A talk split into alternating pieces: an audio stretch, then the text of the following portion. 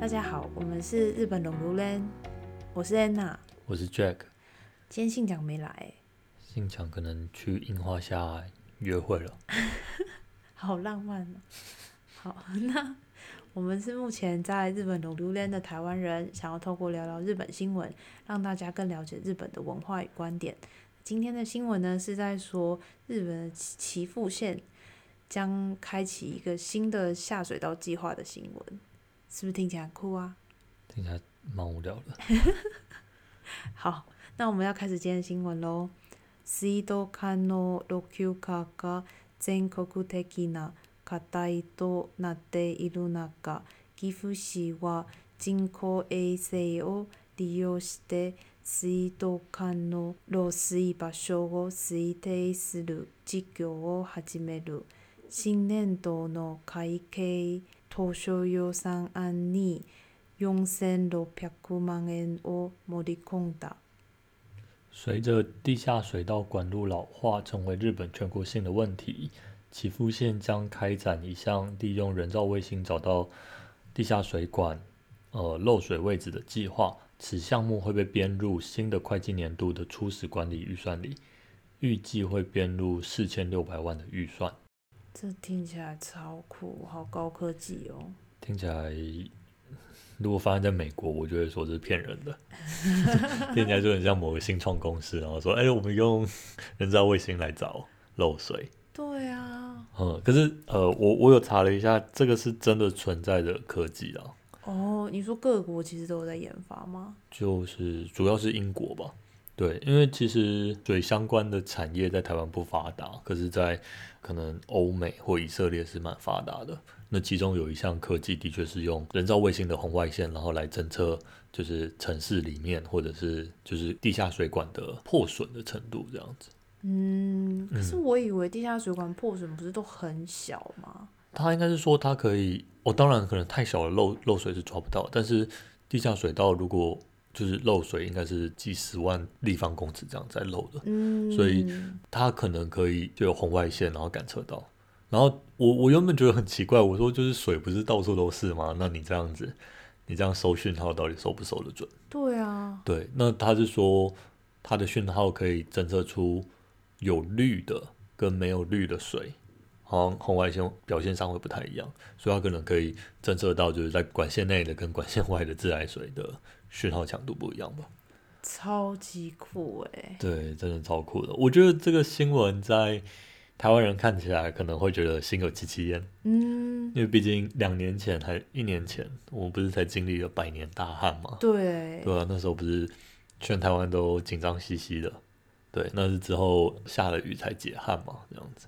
对，那呃，我就有小小做一下功课，但是有一些数据可能不太准，所以大家就听听就好。嗯嗯，它就是基本上从去年吧，去年十月之后，那时候在千叶县的西北部有一个强震，然后就有很多的地下水管路破损，然后造成了蛮多区停水的。所以从那个之后，日本就还蛮多在关注地下水管路更新的问题。对，然后好像也还包括有一次某一个桥就是崩毁了，然后那个桥上的自来水管也就断裂，所以造成就是好像几万人停水。然后那时候其实日本人也是讲话跟台湾乡民也是很像，他说哦怎么看起来很像第三世界国家的，就是一直在酸说为什么我们连基础设施都都没有。对，可是我觉得我们这种地震带上的国家，就是地下水的管路好像真的比较容易破损一点。嗯，对，而且这个东西好像埋下去了，基本上你都市计划没有做得很好的话，埋下去就会忘记它，然后基本上也很难去更新维护它。比方说台湾好了，台湾的水费很便宜，台湾一度一度就是一立方米，那一度的水费大概十一块吧，所以你你如果有十块钱硬币，你可以买到一吨的自来水。真的假的？没错啊是我我的那个保特瓶的那个矿泉水很贵哎。哦，那是瓶装水，那个不一样啊。哦可是，在台湾你用水基本上是用送的嗯房东根本就就当做用送的给你这样子，因为水费真的太便宜了。嗯那日本的话，日本的水其实也是相对便宜的。日本的水我感觉起来每两个月收一次，然后一次大概四五千、五六千日币，然后不太会跳起来，因为我看它的收费标准是二十度以下就是收基本费，二十度以上的话每度要收你可能两百多块日币，那换算台币大概四十多块吧。对，所以就是虽然日本的水费在日本而言已经很便宜了，但是依旧是台湾的四倍。对，嗯，所以所以日本在水费这一点还是可能有比较多资源去做一些管理跟维护的。对，然后这这一点的话，在漏水率上有很大的表现，就是日本的漏水率三点三帕，那那台湾呢？台湾漏水率在二零一五年是十八帕，太高了，是人家的六倍。对，是十八帕。嗯，对，然后而且日本日本漏水率三点三帕已经就是被日本的乡民就是骂烦哦，说哦这是第三世界国家吗？为什么会漏水？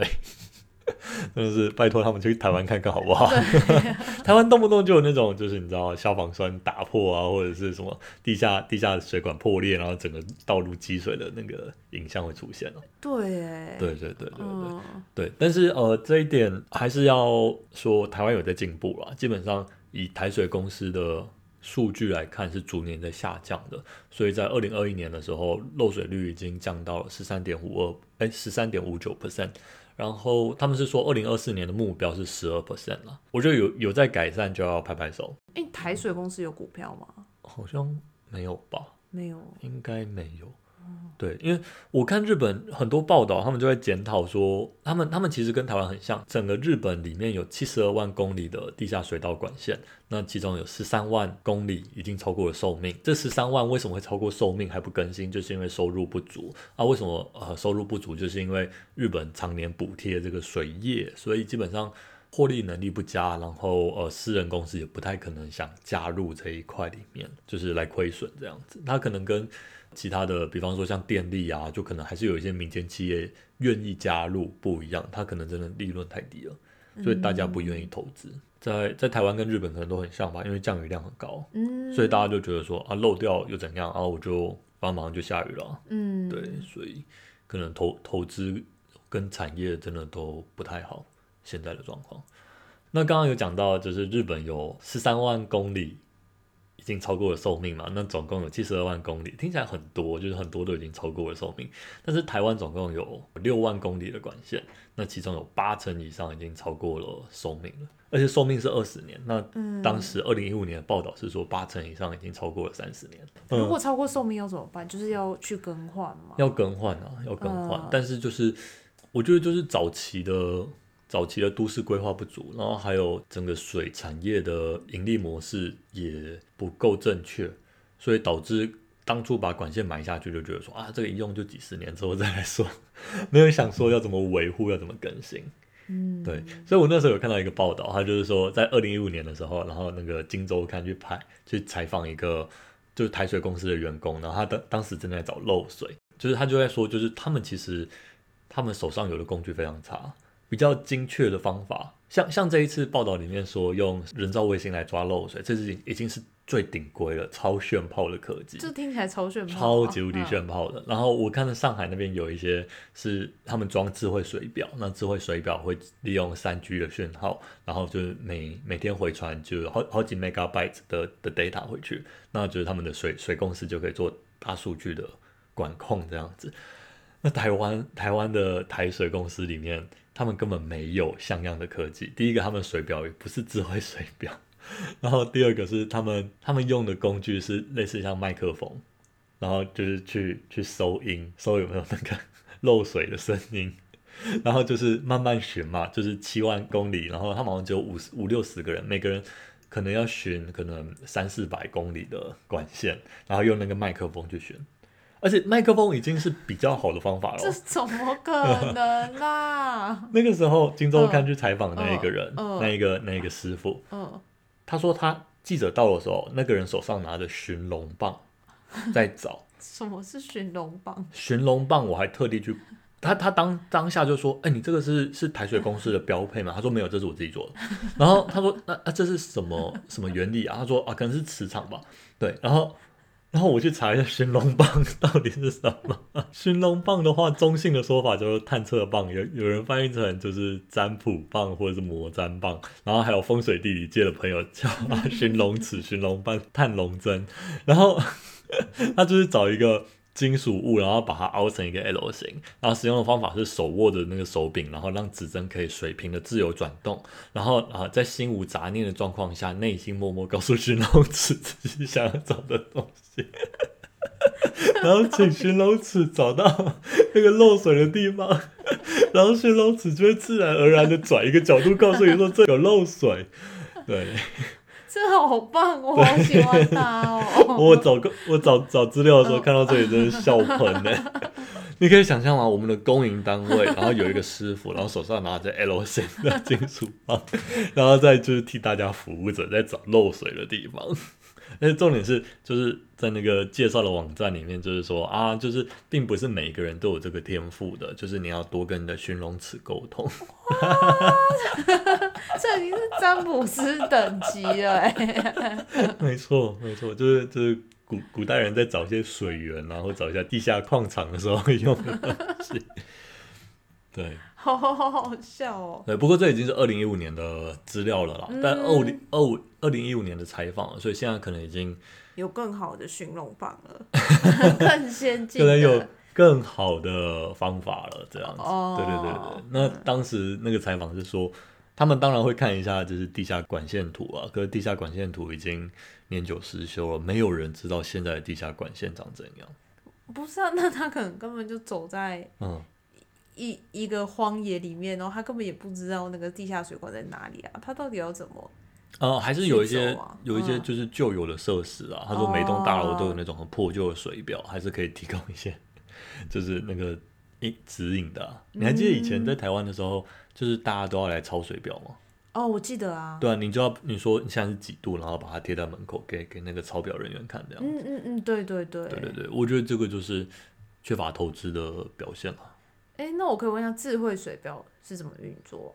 我我猜智慧水表就要联网哦，它可能就要有可能呃蓝牙或者是三 G 四 G 的晶片在里面。那联网就是把把资料往那个就是公司里面回传，应该也不太可能在在底下牵网路线吧？嗯，对，应该是用哎用用那个三 G 的讯号的方法。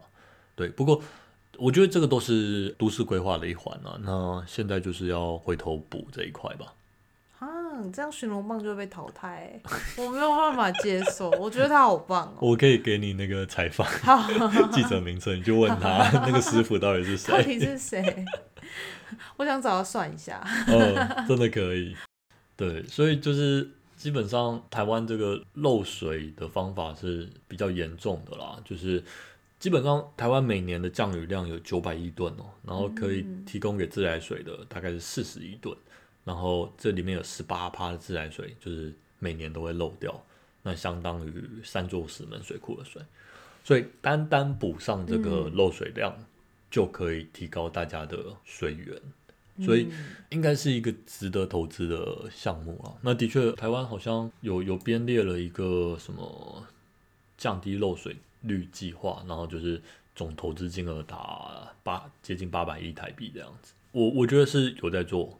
那，嗯，就是看看进度了，这样子，对，因为我记得那个时候，这个这个议题总是每次在缺水的时候才会被大家拿出来讲，对，然后通常就是下完水，大下完雨，大家就忘记了，大家就是不想要涨水费啊，就不要再讲了，对，大家就是不想涨水费，对，但是如果把地下管线铺好的话，还有很多就是 benefit，就像是如果地下管线比较完整的话，好像自来水公司就可以直接加压。那直接加压的话，你家顶楼就不用装水塔哦，真的哦。对对对对对，因为台湾就是自来水的水压不足嘛，所以到你家的时候送不上好几层楼，所以大家都会在就是呃地下室放那个就是马达，然后把它打上顶楼。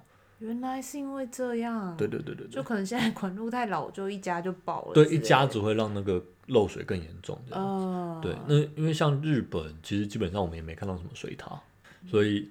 这这是一个值得的项目，只是台湾人可能不愿意，就是投更多钱在里面，因为毕竟也没什么赚头。嗯，对。那今天台湾就是涨水费的话，你愿意付钱吗？应该是愿意。嗯，对，但是那是我我民生用水，我用不了太多。对我可能就是每个月就用十度、二十度这样子，但是可能很多工厂老板会不愿意，因为工业用水可能都要用不知道几百吨、几千吨去，对，然后他们可能觉得。就是会会影响他们的获利啊。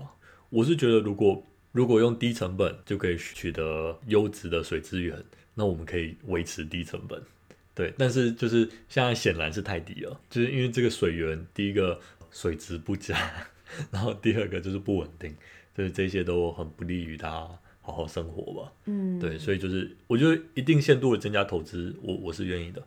对，但如果你说要发展水产业或什么之类的，那我可能觉得看民间的反应吧，对吧、如果大家觉得这个赚不了钱，应该就不会理政府的号召。嗯，对，欢迎对水有研究的小伙伴 来跟我们讨论喽。好，好，那今天就录到这里喽。如果想跟我们互动的人，欢迎来我们 Apple Podcast 下方留言。拜拜。拜拜。